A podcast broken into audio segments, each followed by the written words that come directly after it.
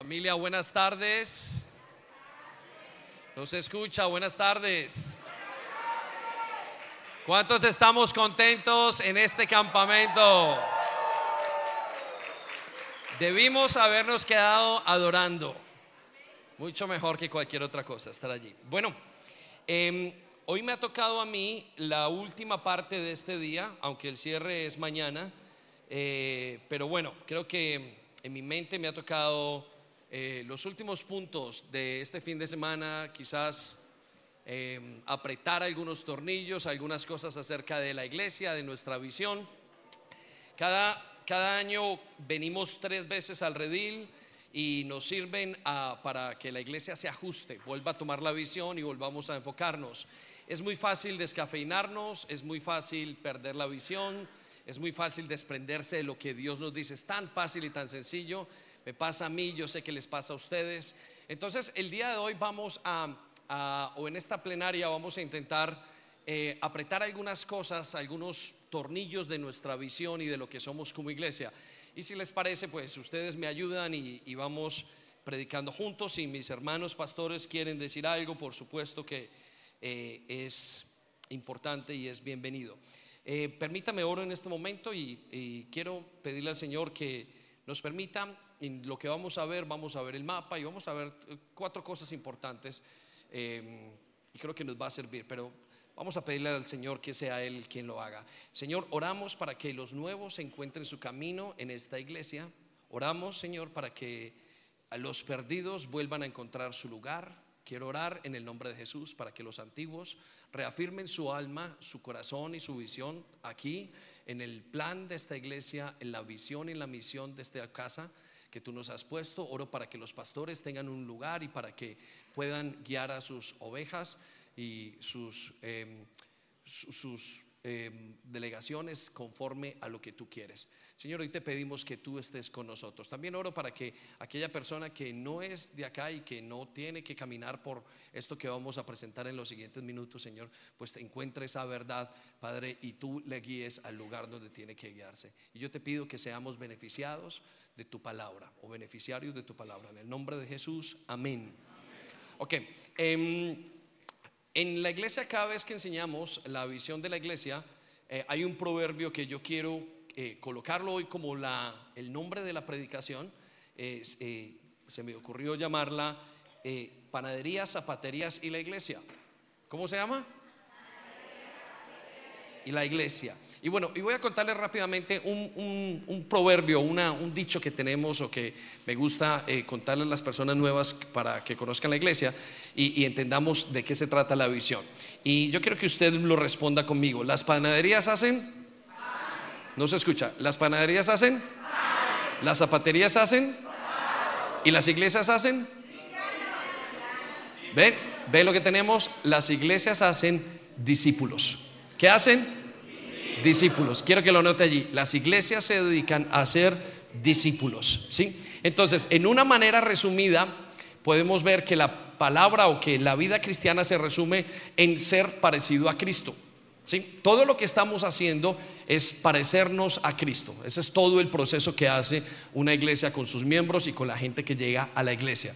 Y eso es parte de lo que vamos a hacer con ustedes el día de hoy. Una de las eh, de, la, de los versículos de Pablo nos dice que hasta que todos lleguemos a ser como Jesucristo, esto significa ser discípulos. Ahora, ¿qué es ser discípulo? Aparte de todo lo que estamos viendo en este momento y de todo lo que hacemos como iglesia, em, y todo lo que vamos haciendo nos indica que somos como discípulos porque vamos a una iglesia y algunos tienen la idea muy muy muy vaga, muy muy nublada, pero lo que queremos hacer es que esa idea se vuelva mucho más nítida cada vez más porque entre más crecemos, más facilidad tenemos de perdernos y de desubicarnos de la visión. Por eso es que es importante volver al redil, hacer, apretar los tornillos y volver otra vez a enviar este barco y otra vez a navegar otros seis meses y volver otra vez, volverlo a apretar, porque eso es parte de la visión.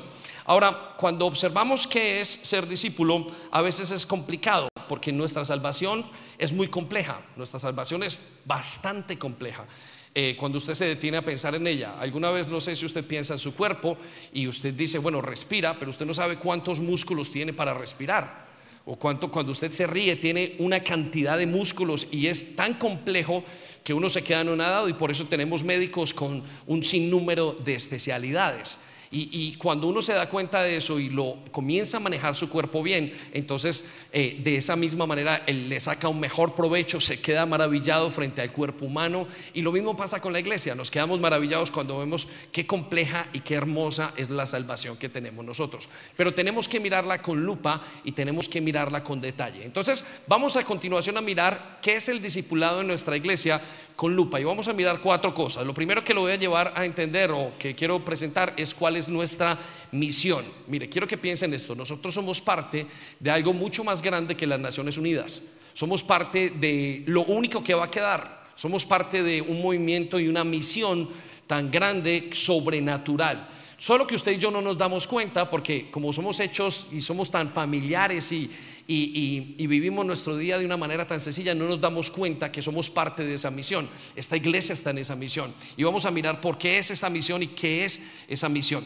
Lo siguiente que vamos a ver es la estrategia. Miren, nosotros tenemos una estrategia sobrenatural. Las armas que Dios nos ha dado son, yo siempre digo, em, los hospitales, los psicólogos, el gobierno, el ejército, ponga cualquier institución, nadie puede hacer lo que nosotros hacemos. Nadie. No hay institución que pueda hacer lo que nosotros hacemos. Nadie puede salvar del infierno, nadie puede recuperar familias, nadie hace lo que ha hecho en su vida. Y ustedes han tratado muchos con tantas cosas y no pudieron. Y eso es debido a la estrategia, porque la, estrategia verdaderamente es sobrenatural. Es el cielo sobre la tierra haciendo maravillas en medio de nosotros. Entonces tenemos que coger y conocer la estrategia de nuestra iglesia. Siguiente cosa que vamos a ver es cuáles son las cuatro decisiones más importantes de esta iglesia. Y, vamos a ir mirando esas decisiones y queremos animarlo. Y, lo último que vamos a ver, si nos da tiempo, es mirar cuáles son cuatro aspectos esenciales de la iglesia y, cuatro aspectos esenciales para que este camino o esta iglesia continúe haciendo el trabajo que tiene que hacer. Entonces, rápidamente lo voy a llevar a la misión. ¿Qué es la misión de la iglesia? Un poquito añadiendo a lo que Alan nos compartía ayer y lo que hemos visto esta semana. La misión es lo que nosotros nos salimos a hacer desde el día que comenzó la iglesia. Esta iglesia, el día que comenzó, aún sin saberlo y sin súper claro, esta iglesia se fue en una misión. Comenzó a caminar por el mundo, por Europa, por donde usted lo vea, con algo en mente. Y esa misión es una misión que estaba en el corazón de Dios. ¿Cómo sabemos que esa misión estaba en el corazón de Dios? Hay varias cosas que a mí me llaman la atención. Primero, ha funcionado. Estamos usted y yo, somos la prueba de que esta misión ha funcionado. Yo nací en esta iglesia hace 23 años, en Londres, no había conocido acá y funcionó la visión. Y hasta el día de hoy estoy enamorado de la visión. Denle un aplauso porque es maravilloso, esa es una misión maravillosa. No importa dónde estemos, todos terminamos haciendo lo mismo. Todos terminamos haciendo esa misión. No importa si los pastores de Barcelona, si los pastores de Sevilla, si los pastores de, de, de donde usted quiera, cualquiera de nuestras iglesias, son conscientes o no son conscientes de esa visión, siempre terminamos haciendo lo mismo. O sea que llevamos 20 o 30 más, 35 años más, no se sabe cuánto, mucho, pero vamos sabiendo con la visión. O sea que esa visión es de parte del corazón de Dios. Voy a hablarles cuál es esa visión y vamos a resumirla para que usted la absorba y la tenga en su corazón y se vaya de este lugar encendido por esa visión. Esa visión nos ha dado un fruto maravilloso y eso es lo que hace que hoy usted y yo podamos disfrutar de la iglesia. Tenemos una iglesia sana y tenemos una iglesia que está creciendo porque tiene una misión clara, una misión que está muy, muy, muy clara. Tenemos una iglesia que está organizada en el Señor, en el Espíritu está organizada y yo pienso que cuando viene la gente se queda aterrado. Tuve un señor que vino este fin de semana, eh, el día hace dos días me parece, y vino a visitar y estaba encantado. Dijo, estoy eh, no creyente, vino simplemente a visitar unas horas y salió y se fue ese señor y se fue encantado. Dijo, ¿cómo pueden estar tan organizados? Y es una verdad, estamos organizados, el que vaya a Israel, el que vaya a otras iglesias. Entonces, no importa dónde veamos, dónde estemos, no importa quienes seamos, si somos niños, jóvenes o adultos, la visión de esta iglesia sigue siendo un éxito. Y por eso somos tantos y por eso estamos más enamorados y más apasionados por servir al Señor.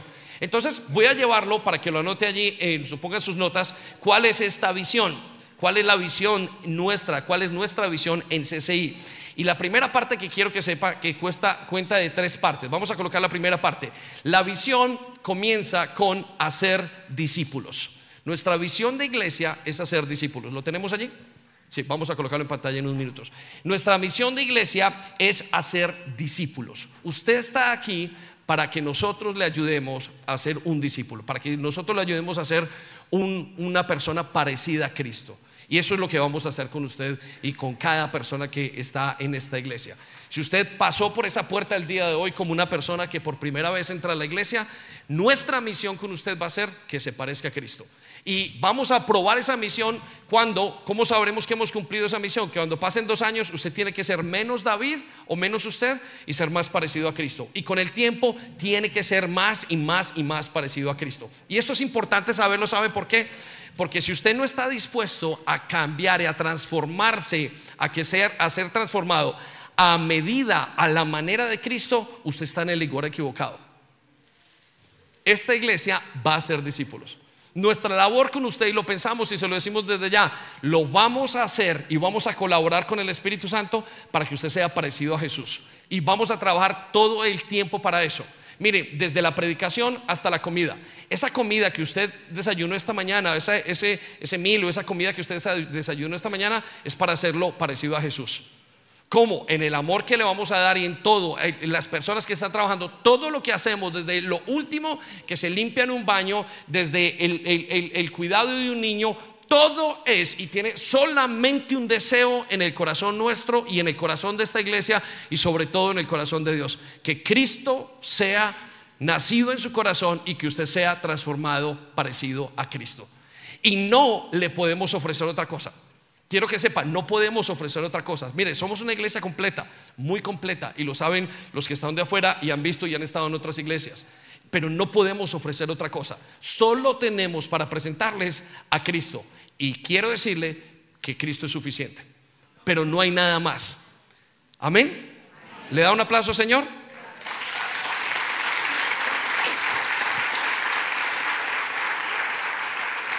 Entonces, si no está listo para eso y prepárese, por eso es que nos vamos a meter con usted, por eso es que vamos a meternos con su carácter, por eso hay tantas cosas que tenemos que hacer con usted. Pero la segunda parte de esa misión que tenemos es hacerlo con todo el amor. Esa misión, esa parte de esa misión es amándolos como a nosotros mismos. Entonces, ¿qué hacen CCI? ¿A qué se dedica CCI? A ser discípulos, amándolos como a sí mismo. Mire, no conozco nada ni en todo en todos los pastores todo el trabajo que hacen es con amor. Qué difícil es esto. Siempre lo digo, es una de las cosas más difíciles. Si usted pudiera simplemente hacer discípulos a los golpes, tratándolo, no sé qué, tirando, disciplinándolos, pero todo nos toca hacerlo con amor. Y eso es lo que usted está experimentando. Quiero que sepa esto. La gente no está buscando una institución. Usted no está buscando una institución.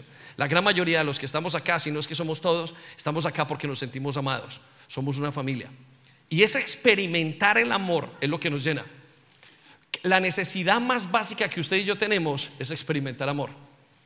Pero si se nos olvida que nuestra misión es hacer discípulos, amándolo, amando a Dios y a los demás como a nosotros mismos, que se llama el gran mandamiento, nosotros vamos a fallar a lo que tenemos que hacer. Por eso en este tiempo usted ha recibido amor y usted se va lleno de amor. Usted se va a su casa lleno de amor. ¿A qué se parece el amor? Al servicio, a lo que le damos, a la palabra de Dios. Es todo lo que lo está cuidando en este momento. Solamente que hay un problema, que muchos se rehúsen al amor. Muchos se rehusan a recibir ese amor. Pero yo quiero que sepa que mientras que esté en esta iglesia, usted que está recibiendo tendrá que abrir su corazón a recibir amor, porque no sabemos otra manera de hacerlo. Hay algunos que esperan y nos tratan de una manera o lo que sea y no quiero ponerme a defender la iglesia porque la iglesia se puede defender sola, tengo por seguro, pero quiero que sepa que tiene que abrir su corazón. Pero quiero decirle a los que estamos ya sirviendo, a los que estamos trabajando, a los que estamos en todo lo que hacemos, usted tiene una misión que cumplir de amor. Cuando llega una persona nueva por esa puerta, para poderla transformar en una persona parecida a Jesús, necesita entregar y entregar y entregar y entregar amor. Si no, no vamos a cumplir esto. Usted está aquí, esos, esos son los lazos. Todo lo que nos une entre silla y silla, cada uno de nosotros, es un amor que nos tenemos profundo. Y ese amor lo vemos en a través de todas las cosas. Tenemos un lugar, ¿para qué? Para que nuestros hijos vengan. Qué bueno es Dios. Tenemos pastores que nos cuidan, tenemos tantas cosas, porque es parte de nuestra misión. Porque es lo que Dios quiere que hagamos. Quiere, él dice, cierre sus ojos y él dice, vayan y hagan discípulos y hágalos amando. Pero eso necesita que nosotros renunciemos a nosotros mismos. Eso necesita un trabajo muy fuerte. Usted para usted poder amar a las demás personas necesita una entrega muy muy fuerte y una entrega muy sincera. Entonces quiero que recobre otra vez el valor de esta misión que estamos cumpliendo. Si no está dispuesto a hacerlo con todo el amor, perdone, libérese del pecado. Todo lo que no debe amar es pecado. Y comience otra vez a enfocarse, Señor, tengo que comenzar a dar amor o tengo que continuar dando amor. Pero lo llevo al tercer elemento de nuestra visión. El tercer elemento de nuestra visión es formándonos de una manera integral. Entonces, nosotros, la iglesia CCI, está para cumplir la gran comisión, es decir, para ser discípulos, amándolo, amando a Dios y amando a los demás, que es el gran mandamiento, pero de una manera que es integral. ¿Y qué significa integral? Que nosotros no sabemos hacer una iglesia sistemática, nosotros solamente sabemos hacer una iglesia paso por paso, artesanal, una iglesia que cuida a cada persona. Se ha dado cuenta que cada momento somos como un buen electricista, no cubierta todos los cables, sino cable por cable, cable por cable, cable por cable. A veces me pregunto, digo, ¿por qué nosotros con el potencial que tenemos no, no, no se dispara la iglesia una cantidad de cosas? Y yo creo que nuestro modelo es que como somos una iglesia integral que trabaja en todas las áreas del ser humano, trabajamos con niños, con jóvenes, miramos finanzas, trabajamos con adultos, trabajamos con la familia, es una locura lo que hacemos. Y todo, todo ese trabajo que hacemos es que somos tan completos, dice la gente que nos ve desde afuera. Y eso es un regalo de Dios, ser tan completos. Quiere decir que ha habido una transformación y que hay una misión clara, pero solamente va a poder continuar siendo completa si nosotros sabemos cuál es la misión. Porque esa misión tiene que llegar hasta el último hombre que llegó. Hasta el último hombre que llegó a cualquiera de nuestras iglesias. Tiene que eh, absorber esta visión, este ADN y decir, decido casarme con esta misión que esta iglesia tiene. Mire, y es una misión muy digna de seguir. Porque lo que hemos visto y lo que disfrutamos nosotros es transformación. Amén. Dele otro aplauso al Señor gigante. Venga.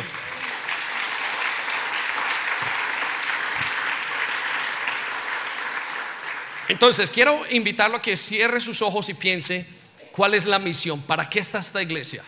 Y, quiero que deje aparte todo lo demás, toda cualquier cosa que usted quizás en necesidad.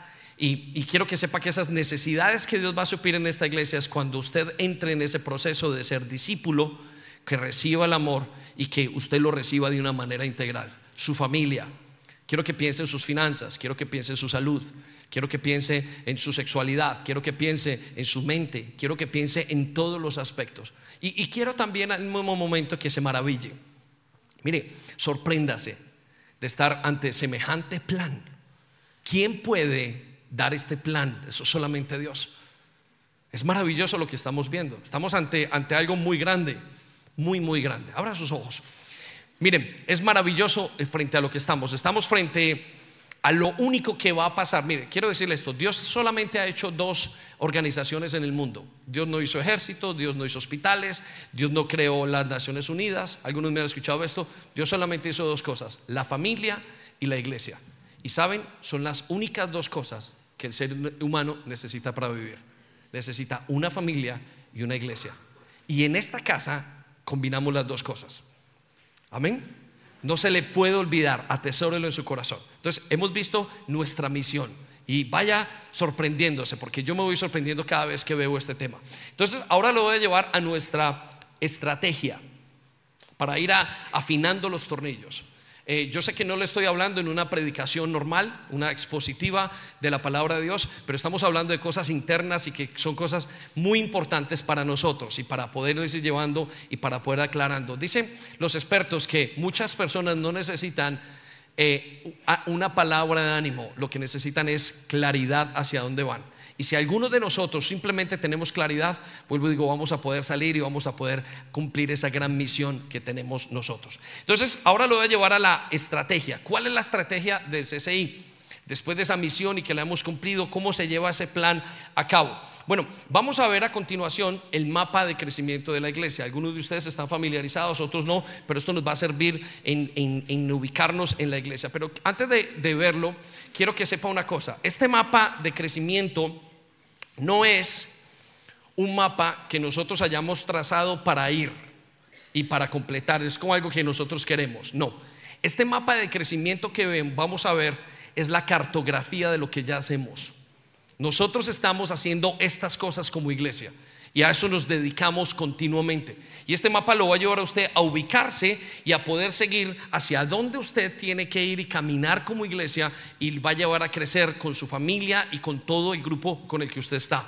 Entonces, lo que vamos a ver es muy interesante porque es algo que ya Dios puso en la iglesia, que nosotros simplemente le hemos colocado un nombre y lo hemos trazado como un mapa y lo hemos puesto para que cada persona en la iglesia sepa cómo puede subir, cómo puede crecer, cómo puede llegar la persona que llegó por primera vez, cómo sabe a dónde tiene que llegar como iglesia, a dónde dirigirse. Y este mapa tiene cinco líneas principales. Y lo voy a llevar una línea por línea y lo voy a enseñar para algunos que no están y a otros para que recordemos. Y la primera línea de ese mapa se llama la línea de la adoración. ¿Cómo se llama? La línea de la adoración. Y si usted tiene un papelito allí, pues, intente hacer un pequeño dibujo para que lo puedan entender. Y la línea de la adoración es el punto más básico que tenemos como iglesia. Y el objetivo de esta línea de la adoración es que cada persona que llega a la iglesia se pueda conectar con Dios. Esta es la línea, este es el trayecto que hace que nos seamos fuertes. Mire, casi o todos los que estábamos acá, después de haber adorado todo este fin de semana y de estar con Dios, vamos a salir fortalecidos. Pero quiero que sepa esto también, aquellos que van perdiendo esta parte de la visión se van debilitando. Aquellas personas que van perdiendo el amor a estas cosas que vemos acá, a estas estaciones, continuamente se van debilitando. Y en esta estación, en esta eh, línea, encontramos varias estaciones de tren. La primera, la reunión principal de domingo. Ese es el, primer grupo, la primera entrada a la iglesia para conectarse. Y cuando una persona entra en esa, en esa dinámica de iglesia, la persona se, se, fortalece. Algunos vienen quebrantados, algunos vienen mal, algunos vienen de, de, muchas maneras. Y cuando escuchan la voz de Dios y comienzan a adorar, a expresar el amor a Dios, esas personas comienzan a crecer y crecen tan grande y sus vidas son transformadas. ¿Por qué? Porque Dios colocó este como la parte central o como la primera parte de entrada para caminar con Él. Luego tenemos los devocionales que hacemos online cuando usted está ahí, participa en los devocionales, entonces usted crece y se crece en la mañana y se fortalece en todo lo que hacemos. Tenemos las vigilias, tenemos las fiestas bíblicas que hemos pasado en estos días, tenemos las convivencias locales que son como Carro Tibud o como algunas que se hacen en Barcelona, algunas que se hacen acá. Tenemos los rediles, que es precisamente lo que estamos haciendo. Mire, la idea de este redil, los, en los cientos de, de euros que esto tenga o los millones de euros que tenga, todo esto invertido es solamente una cosa. Y la cantidad de personas que se dedican a venir a limpiar, a trabajar, yo no sé cuántos voluntarios, yo pensaría que son 200 o no sé cuántos voluntarios se necesitarán acá, todos con una misión, que usted pueda entrar y adorar. Todos con una misión, que usted se pueda conectar con Dios. Mire, piense en esto. Necesito que piense más allá de lo que usted ve y que se detenga a pensar y a entender dónde estamos y qué es lo que estamos haciendo. Y todo con una razón, que usted se conecte y adore y el resultado de eso es salir fortalecido. Por eso cuando una persona deja de venir a los rediles, comienza, deja de participar en las vigilias, deja de participar en, por ejemplo, una peregrinación a Israel, las personas se comienzan a debilitar. ¿Lo ha notado? ¿Por qué? Porque son lugares estratégicos de parte de Dios para que usted reciba fuerza, para que usted venga, para que usted descanse, para que usted ponga las cargas que tiene en su vida y Él las reciba. Y para que usted exprese ese amor a Dios que tiene. Y eso es esencial en su vida. Sin esta línea de oración no seríamos nada. Si no tuviéramos estas reuniones donde nos sentamos a comer los domingos juntos, donde escuchamos la palabra de Dios, estaríamos mal. Miren, hay una característica de la iglesia nuestra. En todas las iglesias las, reuniones o los días comienzan 8 de la mañana y terminan 8 de la noche. ¿Se ha dado cuenta usted de eso? Eso es solo en Londres, ¿no? E, en Madrid terminan a las 10. Mire, piensen en eso, la riqueza de lo que vemos. Nuestras iglesias, nuestra iglesia es un oasis en medio de la tormenta, en medio del desierto, en medio de, de, de una guerra. Póngalo como usted, usted piénselo. Nuestra iglesia, nuestras iglesias y nuestras reuniones son un pequeño oasis que tenemos semanalmente donde vamos, descansamos, Dios nos da y en esa adoración que nosotros le expresamos a Dios salimos fortalecidos. Yo he visto personas que han llegado mal con sus familias, mal con sus hijos. He visto, uno, uno ve de todo. Y yo no le tengo que decir porque el mismo testimonio es usted. Pero deténgase a pensar en esta estrategia de Dios, que bueno es Dios que nos da una reunión principal. ¿Cómo Dios inventa que toda la iglesia pueda estar y tener devocionales? ¿Cómo eh, tenemos a llegar a nuestros hijos en vigilia, estar allá todos danzando, cantando, entregándole a Dios y usted entra cansado de esa vigilia, ah, ah, perdón, antes de la vigilia, usted no quiere ver a nadie cuando usted sale de trabajar con problemas y sale de esa vigilia renovado y sale fresco? ¿Por qué? Porque es un lugar de adoración, es un punto de adoración. Cuando usted viene al redil, lo que estamos haciendo, o cuando usted va a la peregrinación, que ir a la peregrinación es un punto de adoración tan bonito de parte de Dios que nosotros decimos ir a una peregrinación es el equivalente a seis meses de pastoral. Con una peregrinación que usted vaya tiene seis meses de pastoral como y de psiquiátrico y, ya no necesita ni un consejero financiero ni nada, porque usted sale, es, es maravilloso lo que Dios hace. Oiga, denle un aplauso porque eso es digno de adorar, ¿no? Es digno, digno de agradecerlo como iglesia. Y esta es la ruta que usted tiene que caminar y esta es la ruta que usted tiene que pasar todo el tiempo. Lo llevo entonces a la segunda línea de la iglesia y es la línea de la formación. ¿Cómo se llama? La línea de la formación. Y le voy a dar, algunos de ustedes no, pues yo sabía esto, algunas cosas no las tenía en mi iglesia, pero quiero que usted entre en este mapa y usted pueda decir, Señor, ¿cómo nos has llevado y cómo cómo nos, nos, invitas a crecer y cómo nos ayudas y nos has dado todas estas herramientas. Es sobrenatural, las familias cambian, la gente cambia. Ahora, ¿qué es la línea de la formación? Y me gusta porque eh, la línea de la formación es la que nos da las profundidad, la profundidad como creyentes. Es muy importante. Y mire, si usted es nuevo en la iglesia, recuerdo que hace mucho tiempo estaba Paz en Londres, cuando estábamos Paz y Cristina en Londres, y recuerdo que em, había un discípulo que se llamaba Américo, en este momento es eh, sirve al Señor en una iglesia en, Canadá.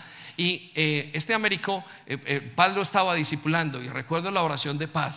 Y Paz decía, el día que se compre una iglesia, una Biblia, creo que ese hombre realmente quiere conocer al Señor. ¿Sí? uno, miren, como es tan compleja la salvación, uno no sabe si la persona está recibiendo o no está recibiendo. Uno no sabe si es salva o no es salva. A nosotros nos preocupa porque vemos, en el caso de muchos, no sabemos si, usted tiene salvación o no. Entonces uno le va pidiendo al Señor algunas cosas y algunas, algunos eh, eh, como, como maneras de saber, ¿será que esta persona está caminando contigo? ¿Será que el trabajo es en vano? ¿Será que su familia se va a convertir? ¿Será que lo vamos a ver en la eternidad? ¿Será que este va a ser el siguiente pastor? ¿Será que este va a ser el siguiente líder? ¿Será que esta persona va a estar con nosotros todo el tiempo? Bueno, quiero contarles que cuando una persona pasa y camina por esta línea de la adoración y decide entrar a esta línea de la formación, el corazón de nosotros como pastores y de la iglesia se enciende. ¿Por qué? Porque este es el momento donde ha decidido conocer a Cristo. Compró Biblia. Fue, fue preciosísimo. Yo nunca lo había visto me, sorprendió. Américo terminó comprando una Biblia y, le sirvió para el Señor. Y bueno, hoy, sirve, ¿no? Entonces, piensen esto. Cuando usted entra, la primera estación que encontramos es cómo conectarse con Dios. Y es la estación que es súper importante que usted haga y que usted lleve a sus amigos, que usted lleve a sus hijos, que usted tenga en la mente, debe hacer conéctate. ¿Por qué? Porque son las herramientas de la vida cristiana. Aquí usted aprende a manejar el martillo espiritual, aquí usted aprende a manejar el serrucho, aquí aprende a manejar el taladro. Y entonces lo que usted hace es aprender a manejar las herramientas que le van a servir toda la vida. Es importantísimo esta parte para nuestra iglesia. Porque sin esta parte nuestra iglesia estaría coja. Seríamos una iglesia de fin de semana, pero no tenía profundidad. Una de las características que tenemos aquí en, las, en las pastorales, en las predicaciones, es que cuidamos mucho la doctrina. Ahora, ¿cómo cuidamos la doctrina? Porque tenemos una profundidad como iglesia.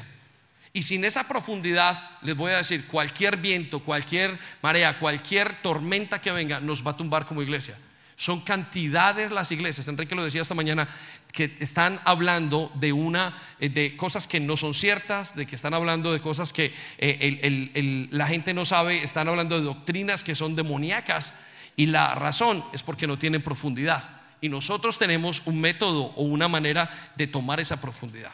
Pero luego la siguiente estación es muy importante para usted y para todos los que estamos. Es como recibir sanidad. Aquí es donde usted aprende a manejar las herramientas y se hace un examen en su vida a nivel personal. Lo que yo le llamo una radiografía de todas las áreas de su vida. Mire, usted llega a mirar su área espiritual, su área financiera, su área sexual, su área familiar y Dios comienza a hacer algo, un proceso de sanidades. ¿Y cómo es ese proceso de sanidades?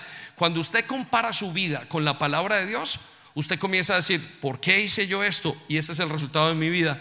Y algo pasa en su, en su interior que produce una sanidad.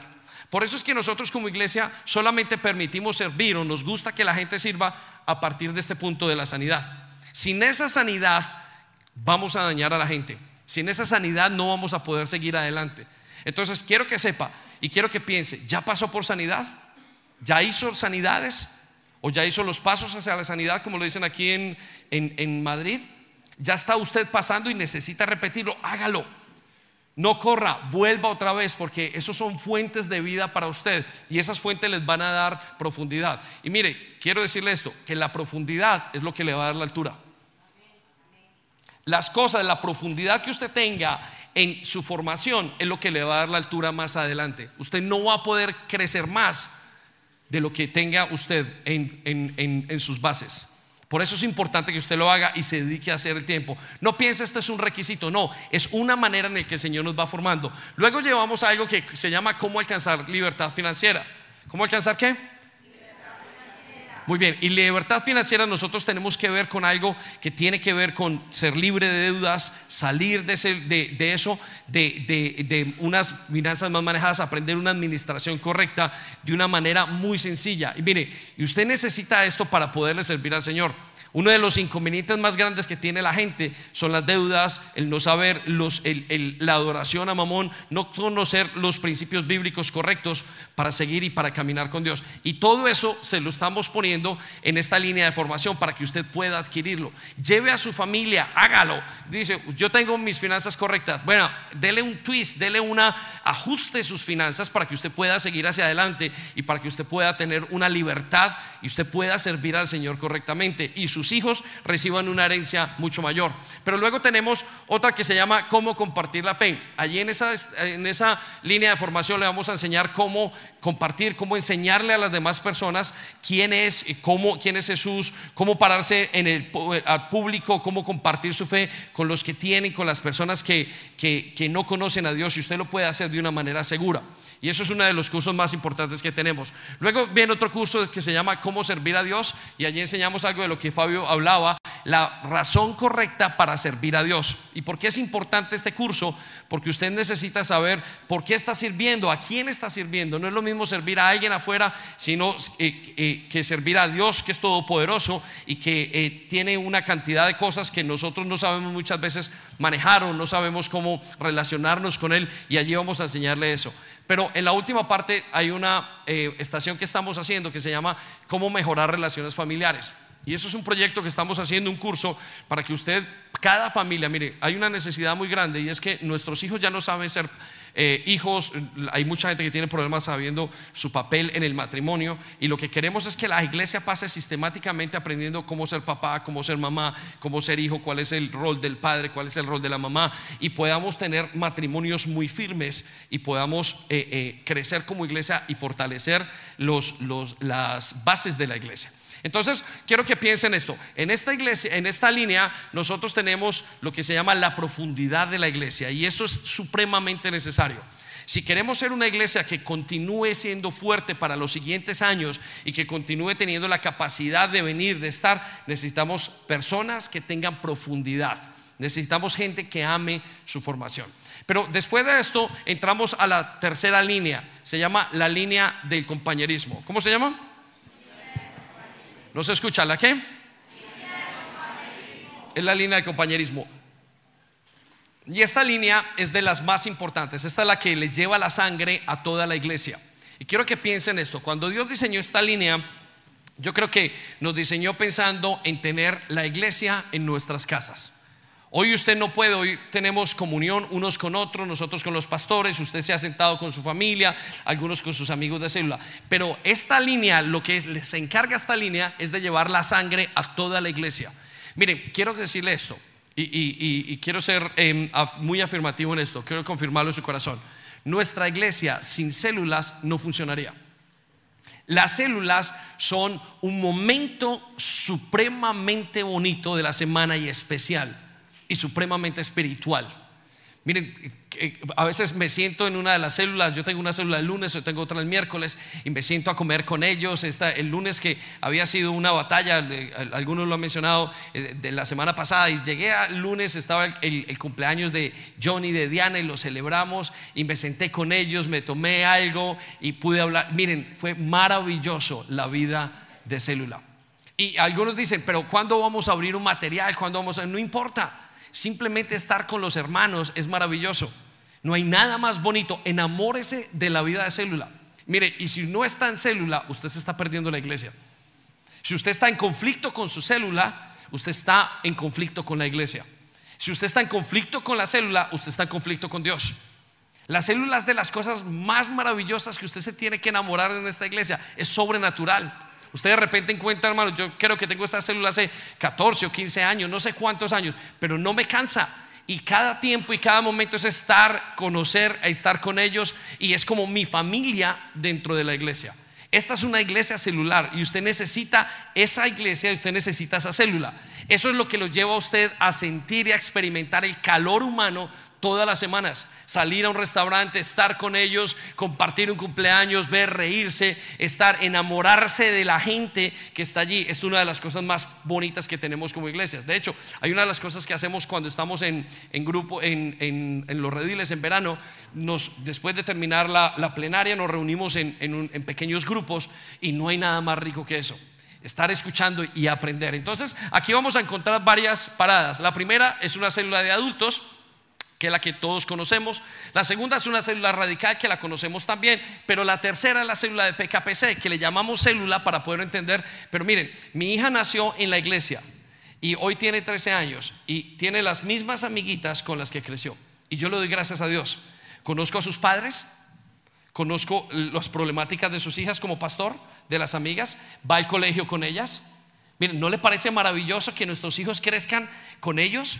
Usted conoce con quién están, conoce sus crisis, conoce todas las situaciones. Y yo le agradezco a Dios por tener una célula de, o sea, por tener grupos desde pequeños que nuestros hijos vayan saliendo en células y vayan creciendo. Y yo sé que es el grupo, mire, algunos de nosotros, algunas personas inclusive dirían, no quiero ir el domingo. No, no, no quiero decir que esto sea correcto. Yo quiero ir a una célula. La célula es el reflejo de la iglesia. Por eso ustedes líderes, los que tienen células, tienen que tener mucho cuidado están a cargo de una de las funciones más importantes de la iglesia. Uno o dos discípulos son de las funciones más importantes que usted tiene en la iglesia. Usted es el pastor de esos tres o cuatro discípulos. Y eso, célula, se refleja y refleja su liderazgo. Por eso usted tiene que estar bien. Note que esto es muy importante. Luego tenemos entonces aquí algo que se llama compañerismo con otros. Usted tiene compañerismo con las demás personas. En ese momento usted se goza, eh, se, enciende en el amor que tiene que tener. Miren, si hay alguien en esta iglesia que no le gusten las células, creo que esta iglesia no es para usted. Se lo pongo desde ese, concepto. Si, si no le gustan las células, tiene un problema familiar. Y, casi siempre la manera como nos relacionamos con las células es la manera como nos relacionamos con nuestra, con nuestra familia natural. No queremos estar, no queremos compartir. Pero cuando usted comienza a compartir hasta su familia natural, mejora. ¿Por qué? Porque usted está dando de sí mismo. Luego tenemos algo que se llama cuidado pastoral. ¿Qué significa cuidado pastoral? Allí se le asigna un líder, una persona que le ayuda, una persona que está orando con usted, que lo apoya. Y eso es muy importante en la vida cristiana, porque parte de caminar y de ser discipulado y de ser y de ser transformado a la medida de Jesús es que usted tenga a alguien que vaya con usted y le ayude y lo direccione en la vida. ¿Cuántas cosas nos hemos librado por, un buen, por una buena consejería? ¿En cuántos momentos nos han escuchado con todo el amor y hemos salido y nos dijeron, gracias por escuchar? Ah, yo descanso cuando me escuchan y yo sé que usted descansa cuando lo escuchan y cuando recibe dirección, pero también usted descansa cuando lo aprietan y cuando le ponen la vida en orden, usted dice, oh, y estos están diseñados porque tenemos una estación que se llama cuidado pastoral. Luego tenemos algo que se llama teología sistemática. Cada iglesia, cada célula tiene que ver células de eh, eh, la Biblia sistemáticamente. Y entonces ahí cogemos profundidad, pero en familia. Y luego tenemos algunos estudios de crecimiento especiales que se ven, como el rechazo y todo esto. Entonces, quiero que piensen esto, porque esto está diseñado para usted, está diseñado para su familia. Ámelo, quiéralo, deséelo. Eso es parte del proceso de Dios para usted y para mí. Eso es algo sobrenatural que Dios nos ha dado. Esto no es una invención. Esto lo vio usted a través de la Biblia. Todos estos tres pasos están marcados en todas las iglesias. Es parte de lo que Dios quiere hacer con cada uno de nosotros. Pero entonces lo voy a llevar a la cuarta línea y es la línea del servicio. Y esa línea del servicio es la línea que es de color púrpura y me gusta el púrpura porque el púrpura es servicio y no voy a eh, eh, mucho con lo que dijo Fabio, pero quiero darle simplemente algunas paradas que usted encuentra.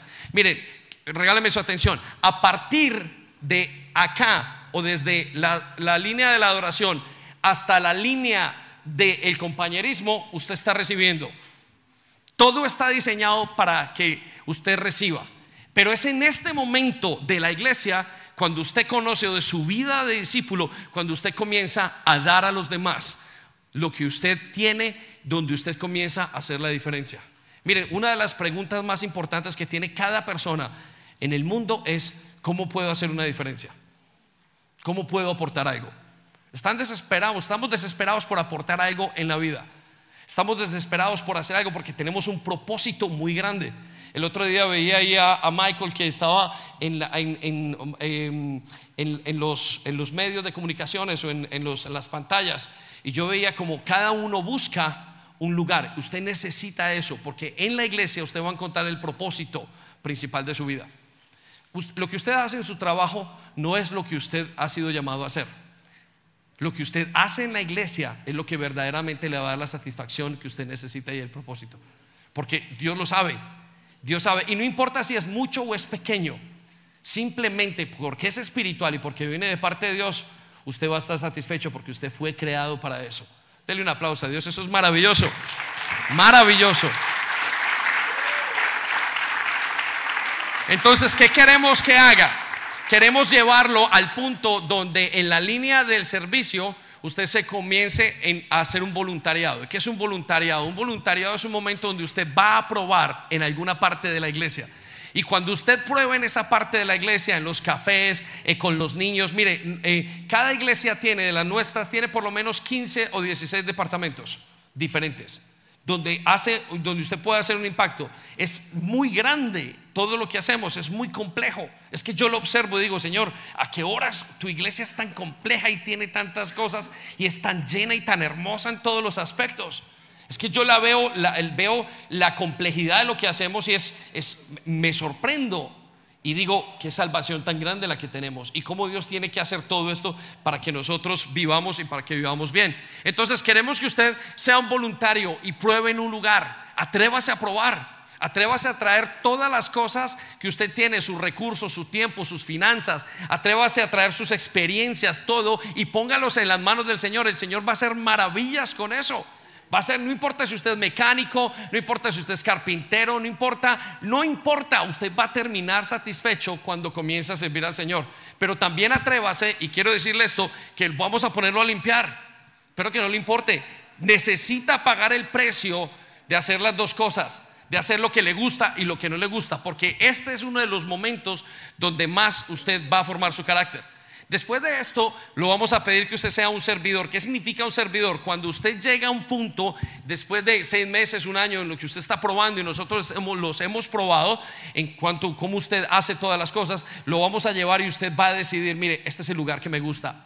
Yo los niños es lo que va a marcar y a lo que me voy a dedicar toda la vida. Los adultos, trabajar con jóvenes, el mantenimiento es lo que voy a hacer. Eso es lo que me va a mover la evangelización. Eso es todo lo que me va a mover en la vida. Y cuando usted haga eso, entonces se quedará como servidor. Pero Dios no detiene las cosas allí, sino que Dios dice, ¿por qué no te vuelves un líder? ¿Por qué no? Y un líder es una persona que ayuda a otros a aprender lo que él ya sabe y le transmite. Y la iglesia necesita influencia. La gente nueva necesita líderes. Necesitamos líderes como el arroz. Necesitamos líderes, gente que esté dispuesta a dar de sí mismo para influenciar. Mire, hay muchos de ustedes, los antiguos, que llevan siendo y ya deberían ser líderes. pero debido al egoísmo y debido al, al enfriamiento de su corazón y a la confusión que tienen, no son capaces de ponerse en las manos de Dios porque no se quieren dejar formar. Déjese formar. Necesitamos gente que haga eso. Y luego tenemos eh, la última que es responsables. Y la persona responsable es la que coordina todo un ministerio en la semana y trabaja con eso. Y eso nos va a llevar a tener pastores. No somos, no nos dan las manos. Los días necesitan más tiempo para nosotros y seguir la obra de Dios. Necesitamos más manos de lo que ustedes piensan. Y mire, Dios lo ha colocado aquí y lo ha colocado en un orden lógico para que usted y yo lo podamos seguir. ¿No es maravilloso Dios? Amén. Muy bien. Lo llevo a la quinta, a la quinta línea. Y entonces usted se puede ir preguntando, ¿a eso se parece mi iglesia? A eso se parece nuestra iglesia. Esta es, nuestra iglesia entera. ¿No le parece maravilloso? Esta es nuestra iglesia bien puesta. Y mire, y quiero que sepa esto. Y no hay nada de, si hay algo fuera de esto, no lo hacemos. Y todo lo que hacemos está dentro de, dentro de este contexto. Entonces, ¿qué es la línea de la evangelización? Es una línea que nos lleva a lo que se llama el evangelismo local. Ustedes lo conocen, el canal sin ninguna vergüenza o sin vergüenza. No, sin ninguna vergüenza. Lo que salimos a, predicar en, Barcelona, lo que se hace en Londres, lo que se hace en Sevilla dando abrazos, lo que se hace en Portugal. Todo eso es lo que se llama evangelismo local. Mire, le voy a dar una cifra, una cifra sorprendente, o que para mí me sorprende. El 98%, 95% de la iglesia, de lo que produce la iglesia, se consume dentro y solamente el 5% se consume fuera. Puede imaginarse, todo lo que producimos, nada es para afuera. Pero cuando usted comienza a caminar en la línea de la evangelización, usted comienza a dar a las demás personas. Y después de que una persona comienza a caminar o a trabajar en el evangelismo local, es parte de eso, nosotros queremos algo que se llama misiones internacionales o misiones de fin de semana, póngale su nombre. ¿Y qué es? Que las personas vengan y participen de aquí a otros países. Hace un año, un par de, hace unos, unos, sí, unos cuantos meses, eh, se venían personas para ir a, Alemania y, estar un fin de semana. ¿Se imagina usted un fin de semana salir como un misionero? a veces pensamos que misionero es el que va a África. Pero yo sueño con ver misioneros de ciudad locales de fin de semana. Gente que vaya a la cárcel, gente que vaya a alcanzar gente afuera, gente que esté solamente dos horas a la semana. Usted no necesita más para ir a alcanzar, para ir a pararse dos horas en la caja roja para pararse allí, para decir, para hacer otra cosa, para ir un fin de semana a, Alemania, para estar un fin de semana en Sevilla, para estar un fin de semana en Londres, para venir un fin de semana a Madrid y simplemente a Suiza y dar de su tiempo y decir, mire, yo tengo solamente este tiempo. En Londres estamos abriendo una cosa que se llaman scouts y los scouts requieren un trabajo continuo. Y una de las cosas que queríamos hacer es que los jóvenes se movilizaran para alcanzar y que pensaran en ser misioneros. Miren, ¿sabe dónde van a salir nuestros siguientes misioneros? De este trabajo. De ser capaces de servir en misiones o fuera de la iglesia dos horas a la semana. Solo eso. ¿Lo puede imaginar? Sueñe. Sueñe alcanzando. Y mire, y son dos cosas diferentes. Estar en esta línea púrpura es una cosa muy diferente a estar en esta línea. Esta línea tiene un gozo, esta línea tiene una satisfacción única. Esta línea tiene el gozo de la salvación y me gusta porque es dorada. Piensen eso. Una iglesia que sale el fin de semana como misioneros. Niños que comienzan a ver este sistema dentro de nuestra iglesia, al mirar esta manera de ver la vida, esta perspectiva y saliendo a evangelizar y saliendo y, y aprendiendo a evangelizar. Luego de esto tenemos la estrategia digital, que es enviar todo lo que tenemos vía digital. Y eso es parte de lo que estamos intentando hacer. Hay una cantidad de fotos que salen de aquí, predicaciones, shorts y bueno, una cantidad de cosas. Eh, eh, en, unas iglesias o en Londres hacemos algo que se llama, se manda cada mañana de lunes a viernes, que es una, historia bíblica de 20 minutos de la Biblia sistemática. La gente lo escucha y lo escucha gente de muchas partes diferentes. Y uno dice, qué, qué bueno es Dios que cumple y que alcanza gente, familia que nunca escucharía el Evangelio, que le llegó a las 7 de la mañana en un WhatsApp y lo escuchó 20 minutos y su vida comenzó a ser transformada. Luego tenemos la obra social, que es eh, Adán, que estamos en varios países, lo que hacemos por trabajar con, las, con la gente que está en necesidad. Mire, lo que hacen, lo que hicieron hace dos o tres semanas, en, el fondo de dinero, la recolección de todo lo que se hizo, es precisamente esto. No es, no es simplemente un evento cualquiera, es algo que tenemos que hacer y que está bien programado. Luego tenemos eventos especiales como descubrir la verdad y tantas cosas. Yo diría que por aquí en eventos especiales está nuestra, eh, nuestra nueva guardería. Denle un aplauso Señor, porque abierta es maravillosa. Y ver a niños que llegan nuevos y que les podemos dar el Evangelio desde pequeños. Es que estamos frente a algo muy grande. Lo que pasa es que usted tiene que enamorarse de lo que Dios le da. Y finalmente tenemos la plantación de iglesias, que es lo que queremos llegar y plantar iglesias en otras partes. Pero esto no lo podemos hacer solo. Este mapa no se camina solo. Este mapa se camina cuando usted es parte de ese mapa, cuando es parte de esa estrategia. Algunos de ustedes son líderes y el fin de semana sirven en la reunión principal y sirven en otras cosas determinadas. Entonces, quiero que mire ese mapa y se pregunte, ¿dónde está usted en este momento? ¿Dónde está usted? ¿Dónde se quedó? Quiero que se ubique. También quiero decirle, sueñe ¿Dónde quiere estar? Sueñe con ser pastor. ¿Por qué no? Sueñe con salir a misiones. Sueñe con un fin de semana. Me va veo viendo a gente el fin de semana viajando de un lugar a otro, nuestros jóvenes, sacando un boleto de Ryanair de 100 libras o de 70 o 80 diciendo yo quiero ir, cuente conmigo el fin de semana. En Bilbao, de pagándose sus tiquetes, yendo, saliendo, pidiendo permiso saliendo aquí al redil a trabajar. Me, encanta, me encanta ver la gente que llega nueva y está y de repente abrió uno los ojos y estaban eh, ya sirviendo y siendo voluntario dentro de la iglesia. Eh, enamórese, mira a sus hijos en este lugares. Ubíquese, ese es el mapa de nuestra iglesia. Y no es un mapa inventado, es lo que simplemente le hemos hecho cartografía, lo que ya estaba. Y eso somos. Y fuera de eso, nada somos. Porque ese es el plan de Dios para nosotros. Anhele, la gente se pregunta, entonces, ¿cuánto tiempo me demore? No importa el tiempo, camine. Camine por esta gran ciudad que se llama CSI, pase con sus hijos, pase cualquier otra cosa. Pase por los lugares, trabaje el fin de semana en vigilias, pase por las, al curso de finanzas, enamórese, mantenga viva lo que está viviendo, viva esta etapa que Dios nos ha dado en esta tierra para que nosotros hagamos una diferencia y hagamos su voluntad y hagamos discípulos. ¿No le parece maravilloso? Amén.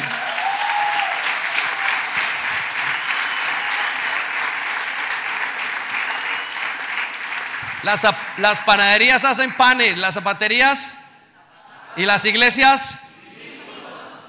Muy bien, y las iglesias discípulos. Y nosotros estamos en ese discipulado. Le van a llevar un mapita de estos a sus manos. Muy bien, pero mientras que usted está, uno por familia, muy bien. Los están sacando. Ok, no se me distraiga. Lo llevo a mi tercer punto. El tercer punto es las cuatro decisiones más importantes de esta iglesia. ¿Las qué? Ok, regáleme su atención. Otra vez, la llevo a las cuatro decisiones más importantes de la iglesia. La vida tiene tres decisiones importantes.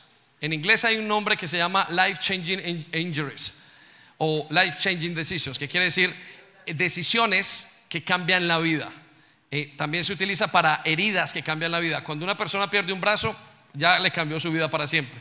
Pero de la misma manera son las decisiones. Las decisiones más importantes en la vida son quién es Jesús. La siguiente decisión más importante es con quién me caso. Y la tercera decisión es a qué me dedico. Esas son las tres decisiones más importantes en su vida secular. Estas decisiones van, a partir de estas tres decisiones, bien tomadas o mal tomadas, depende de su vida. ¿Sí? Quiero que lo piense.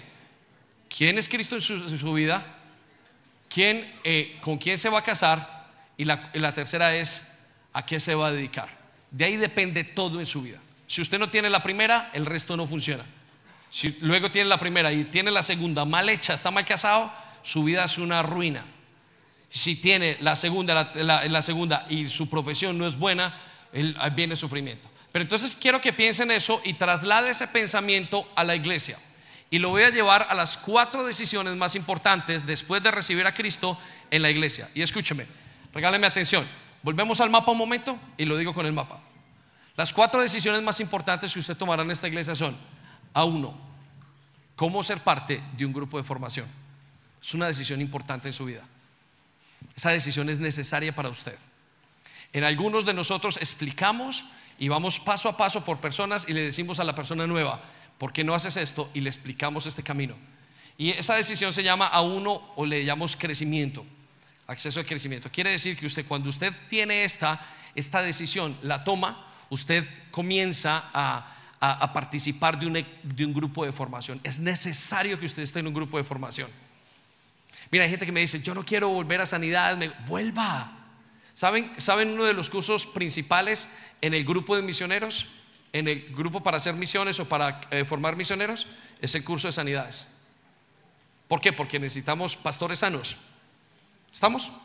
Sin pastores sanos se nos cae todo. Muy bien, vamos al mapa otra vez. La segunda decisión más importante que usted va a tomar en la iglesia es ser parte de una célula. Mire, en cada una de estas decisiones le vamos a ayudar y le vamos a intentar explicar por qué es importante para usted. Pero esta es una segunda decisión que va a cambiar su vida. Usted no va a ser discípulo hasta que usted no esté aquí bajo un pastor. Quiero que sepa que si usted en este momento está en la iglesia y no tiene célula, usted todavía no ha experimentado y me parece que usted todavía no es discípulo. Porque para ser discípulo tiene que tener un maestro, tiene que tener un pastor. Si usted no tiene un maestro, un pastor, usted es una isla sola por allí, pida una persona que lo guíe y sea discípulo, sea formado. La tercera decisión más importante que usted va a tomar es el curso A3 o cómo servir a Dios. Y es, lo vamos a enseñar cómo ser parte de un equipo de servicio. Usted necesita conocer su propósito. Esa es la siguiente decisión más importante. Si usted no está sirviendo en este momento, busque y pregúntele al Señor, ¿por qué? ¿Dónde puedo yo hacer la diferencia? ¿Dónde puedo yo entrar? El servicio santifica a las personas, ¿sabía eso? El servicio transforma a las personas. Entonces es de lo más importante. Pero la cuarta decisión que usted tiene que tomar y que debería y que en esta iglesia va a ser de lo más importante, regálame el mapa otra vez, es el curso A4. Cómo ser un misionero, cómo ser parte de un grupo de misiones. Y sueño con esta. Lo sueño, lo, lo pienso y digo, Señor, ¿cómo nuestra gente comienza a ser misioneros? ¿Cómo llevarlos de, de gastar y de invertir todo lo que tienen a ver cómo Dios hace la obra afuera de la calle, alcanzando a los demás. La cuarta decisión más importante. Algunos de nosotros la tenemos como, la explicamos, otros la tenemos como un curso, pero estas decisiones son las cuatro decisiones que van a cambiar su vida como iglesia. Y cada una de ellas va a marcar su crecimiento. Piensen un momento, ¿en qué de esas cuatro decisiones está usted en este momento? ¿En cuál está ubicado? Y piense en las que ha tomado y cómo han cambiado sus vidas. Yo conozco gente que me dijo, sanidades, cambió mi vida, cambió mi vida familiar, cambió mi vida en todos los aspectos. Conozco gente que me dijo, mi célula, a partir de que tuve un líder, entendí lo que era la vida de iglesia. A partir de que serví, comencé a cambiar, mi, mi carácter fue transformado. Y veo los que son misioneros y sus vidas, wow. Los que están en misiones, los que van afuera, sus vidas son diferentes. Amén. Muy bien, entonces le he dicho tres cosas. Primero, ¿cuál es nuestra misión? Segundo, ¿cuál es nuestra estrategia? Le he dicho cuáles son los, eh, eh, eh, las decisiones más importantes que tomamos en nuestra iglesia, que van a cambiar su vida, ah, después de conocer a Jesús, obviamente. Todo esto es guiado por el Espíritu Santo. Y ahora lo quiero llevar a simplemente recordar cuatro elementos que usted tiene que tener en su vida como iglesia si queremos discipular correctamente y si queremos volver otra vez a ajustarnos. El primero, el primero de los elementos es la unidad. Anótelo donde está. Mire, necesitamos que usted se una. La unidad es de las cosas más importantes que tenemos en la iglesia. Lo más caro, lo más valioso que tenemos es la unidad. No hay otra cosa que tengamos más. Mire, más allá de lo que usted pueda hacer, lo que necesitamos que usted se una. Su unidad es importantísima para nosotros. Su unidad va a marcar la diferencia. Lo quiero llevar a un versículo que dice Salmo 133, versículo 2, todos lo hemos escuchado. Qué bueno es habitar los hermanos juntos, en armonía. La palabra armonía tiene que ver con unidad. Y se la voy a leer. quiero que cambie la palabra arriba, pues la armonía, pues la unidad. Escucha lo que dice, pues la unidad es tan preciosa como el aceite de la unción. Me sorprende esto y es de las cosas más importantes. Nuestro mayor asset, como se dice en inglés, nuestra mayor, em, nuestra mayor inversión, nuestro, eh, eh, nuestro mayor valor en la iglesia es la unidad. Cuando usted vino a la iglesia, ¿sabe que lo enamoró? Usted dice, encontré una familia.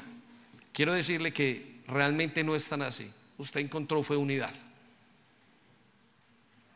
Lo que a usted lo enamora de nuestra iglesia y lo que nos enamora es que encontramos unidad. Y como todo el mundo viene dividido, como comenzó el primer devocional de Enrique, cuando vienen y encuentran unidad, dice, me siento amado. Lo más importante que tenemos en la iglesia es la unidad.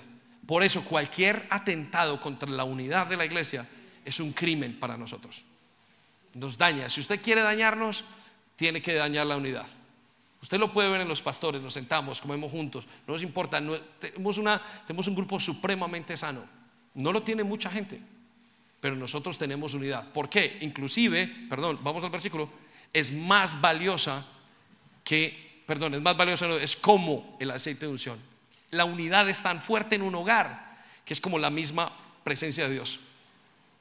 Eso es lo que nos está diciendo. La unidad tiene el mismo valor como el mismo aceite de la unción que se derramó sobre los, sobre los sacerdotes. Es impresionante el valor de la unidad. Entonces, cuídela, ame la unidad, desee unirse. La segunda cosa es la autoridad, el principio de autoridad. El principio de autoridad es esencial, iglesia.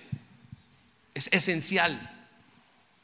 Si quiere cuidar la iglesia, cuide el principio de autoridad, respete, viva la autoridad, ame la autoridad, únase a la autoridad. La autoridad es lo que llamamos, y a veces en los cursos lo decimos, que es, eh, es lo que se llama la ley de la gravedad. Y quiero que piense esto, yo sé que lo he hablado algunas veces, pero no, no nos podemos cansar de repetir esto. En el espacio usted tira algo en una nave espacial de esas y hay un desorden, las cosas no terminan de parar, no hay una cantidad de cosas. En la Tierra hay algo que se llama ley de la gravedad y es lo que hace que todo esté en el lugar correcto. Usted pone este, esta mesa, este, este teléfono, este mapa, pone todo en el lugar y ahí se quedó, todo está en orden. Lo que hace que la iglesia funcione y tenga orden es la autoridad. Es esencial. Mire, cuando en un hogar no, la autoridad no se cuida, el hogar es hay, desorden y hay caos. Si hoy la que manda es la mamá y el papá no, y el papá no hace su labor, o el que manda es el hijo, hay un caos en ese lugar. Si en este lugar no mandan las personas que están en autoridad, si no ejercen ese, ese, ese, ese, principio, si no lo ejercemos, nuestra iglesia se va a caer. Vaya conmigo a um, Tito capítulo 1, versículo 5. Dice, por esta causa te dejé en Creta. ¿Por cuál causa? La causa de la autoridad. Por esta causa te dejé en Creta, para que corrigieses lo deficiente la autoridad está para corregir, para formar, para hacer lo que tiene que hacer. Quiero que se detenga a pensar en este momento cómo es la relación con la autoridad. Y piense a todos los niveles, los pastores, su esposo, su esposa, sus padres. Necesita cuidarlo. Mamás, mujeres no saben lo importante y no saben el daño que hacen al no sujetarse a sus maridos. Ustedes no lo saben lo que hacemos, hijos no saben lo que significa rebelarse contra los padres. Es una de las cosas que nos abre un mundo satánico a la iglesia y nos lo dañan. Necesitamos vivir en unidad con la autoridad. Es súper importante. Ame. Mire, le recomiendo, después de hoy, ore pidiendo, Señor, ayúdame a amar la autoridad. Y anhelo en su corazón y anhele que su casa sea gobernada por una buena autoridad. Es importante, es muy importante, es esencial. Deténgase a pensar, dele vueltas a eso. Sin estas cosas, la iglesia no va a funcionar. No va a funcionar, se lo prometo. Voy a llevarlo al tercer punto. Y es la guía del Espíritu Santo. Y la dejé en el tercer punto por una razón. Es la primera, pero la dejé por una razón, porque quiero hablar del control. Uno de los enemigos más acérrimos de la iglesia es el control. Y el problema con el control es que el control quita al Espíritu Santo del lugar donde está.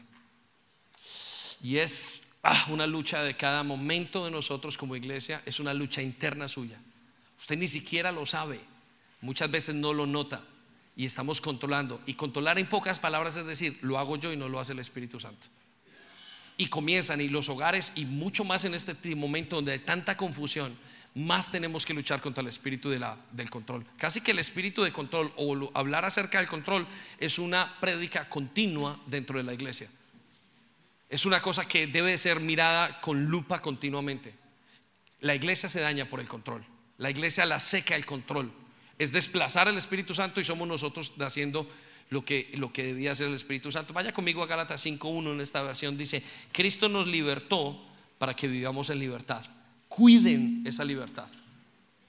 Miren, la iglesia nuestra no fluye porque a mí me digan pastor y porque me digan hermano o hermana. Y cuando yo le digo mis hermanos a los pastores, no lo estoy hablando del término de cristiano eh, evangélico, mis hermanos. Les estoy hablando porque creo que son mis hermanos. Porque los, quiero sentir como mis hermanos. ¿Sí? Y, la iglesia nuestra no se mueve en esos términos, si usted lo sabe, porque hay libertad. Pero en el momento donde entra el espíritu de control y donde usted comienza a saltar, a hacer ilegítimamente, donde comenzamos a alcanzar las cosas ilegítimamente, la iglesia se nos va secando, la gente se va cansando, la gente deja experimentar el amor. Una de las cosas que más eh, eh, eh, agota el amor es el control. Entonces piénselo en un segundo. ¿Sí? Y, si esto es algo que lo está afectando, y cuídelo, vamos a tener que cuidarlo. Estos son tres esenciales de la iglesia. Y el cuarto esencial es el compromiso. Su compromiso es necesario, es fundamental. ¿Por qué es fundamental? Porque nadie puede hacer una iglesia sana sin estar comprometido. Miren, le voy a decir una, cosa que siempre decimos allí cuando presentamos la visión de la iglesia. y es así. ¿Sabe qué es lo que nos gusta de Jesús? Es el amor de Jesús, ¿no? Eso es lo que más nos atrae de Dios. Pero realmente no es el amor, es el compromiso. Dios está con usted comprometido cuando usted está en la mejor situación y cuando está en la peor situación. Entonces usted dice, ¿qué es lo que me enamora de Jesús? Es su compromiso. Yo les pregunto, ¿quién puede bajar de peso sin comprometerse? ¿Quién puede terminar una carrera sin compromiso? ¿Quién puede tener un buen matrimonio sin compromiso? ¿Quién puede tener unas buenas finanzas y compromisos? ¿Por qué creemos que podemos ser una iglesia sin compromiso? Piénselo. ¿Usted por qué cree que puede ser una persona y crecer a la medida de Cristo sin compromiso? Es imposible. Sin compromiso no hay iglesia. Y la iglesia solamente va a crecer hasta el nivel de compromiso de las personas que están en la iglesia. Hace mucho tiempo yo pensaba, dijo, ¿será que las personas nuevas les tengo que pedir que se comprometan? ¿Y saben qué pienso? Claro que sí. ¿Sabe qué hacía Jesús? ¿Me quieren seguir? Tome su cruz y sígame. Comprométase. Si no, no me siga. Y usted pensará, dijo, no, viene una persona y yo cómo le voy a pedir un compromiso. Ahora, el nivel de compromiso que tenemos que pedir es el que puede dar. Pero realmente usted tiene que comprometerse. Jesús pide un compromiso. No podemos continuar con una iglesia como la que tenemos si no nos comprometemos. De hecho, para poder seguir, tenemos que llevar un nivel más de compromiso. Tenga esas palabras en su mente y deje que el Espíritu Santo las ponga en su corazón. Vamos a ponernos de pie y oramos, ¿les parece? Si me, si me acompaña el grupo de alabanza un segundo, lo agradezco.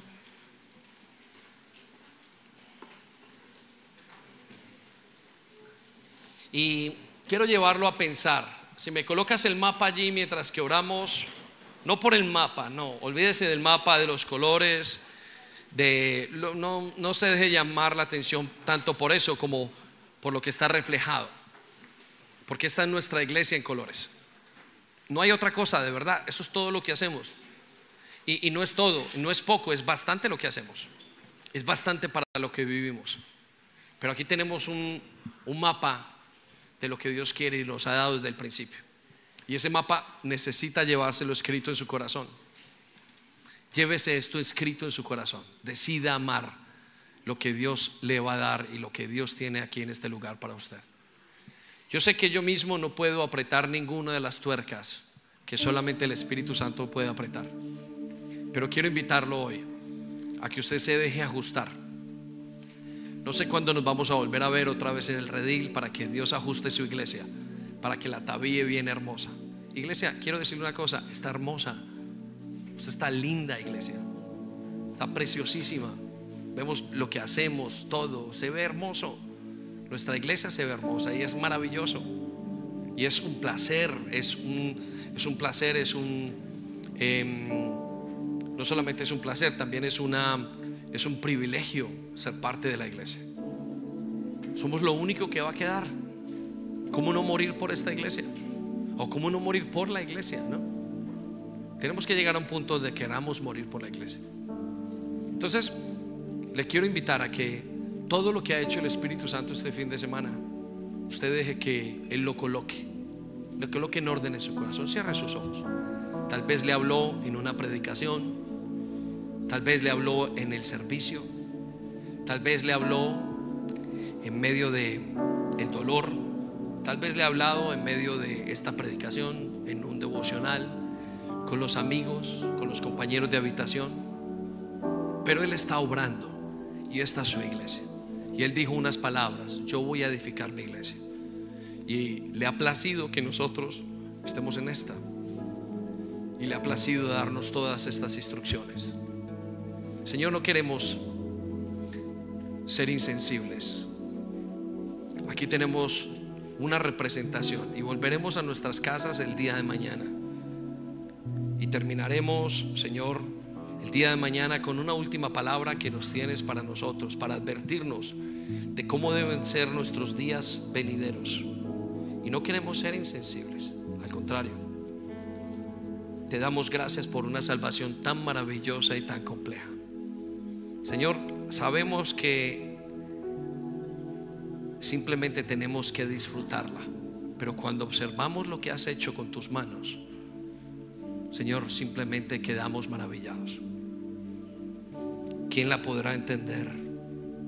¿Quién podrá entender este plan de salvación tan grande? Los que estamos, los que han pasado detrás de nosotros, los que han de venir a través de nosotros, aquellos que alcanzaremos a través de las guarderías, de la predicación, aquellos que vendrán, que nos verán, aquellos que se fueron y tendrán que volver. Señor, ¿quién comprenderá semejante plan de salvación? ¿Y cómo nos insistes? Señor, no tenemos otra cosa más que adorarte y exaltarte. Tu amor es muy grande por nosotros. Ayúdanos a valorar lo que tenemos, a entenderlo, a aprovechar al máximo los tiempos que tenemos. Ayúdanos a ser conscientes. Escucha tu voz tan cerca, Señor. Y nosotros estamos acá. Por eso te pedimos perdón. Y yo quisiera que usted le pidiera perdón allí. Y pídale perdón si se ha desviado, si se ha quejado. Y le pidamos perdón por habernos salido de sus planes. Señor, te pedimos perdón si no hemos tratado, si no hemos sido iglesia, si queríamos parecernos a una panadería, a una zapatería. Pero nuestra identidad es ser discípulos. Aquí nos tienes. Acá nos tienes, Señor. Una vez más, un poquito más ahora, Señor. Vuelve a apretar tornillos. Vuelve a dejar las cosas claras.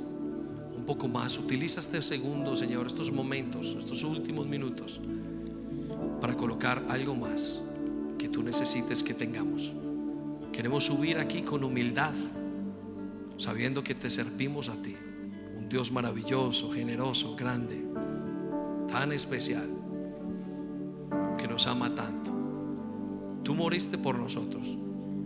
Perdónanos por no morir por ti. ¿Cómo no vamos a morir por ti, Señor? Gracias. Escucha la oración de todo tu pueblo acá.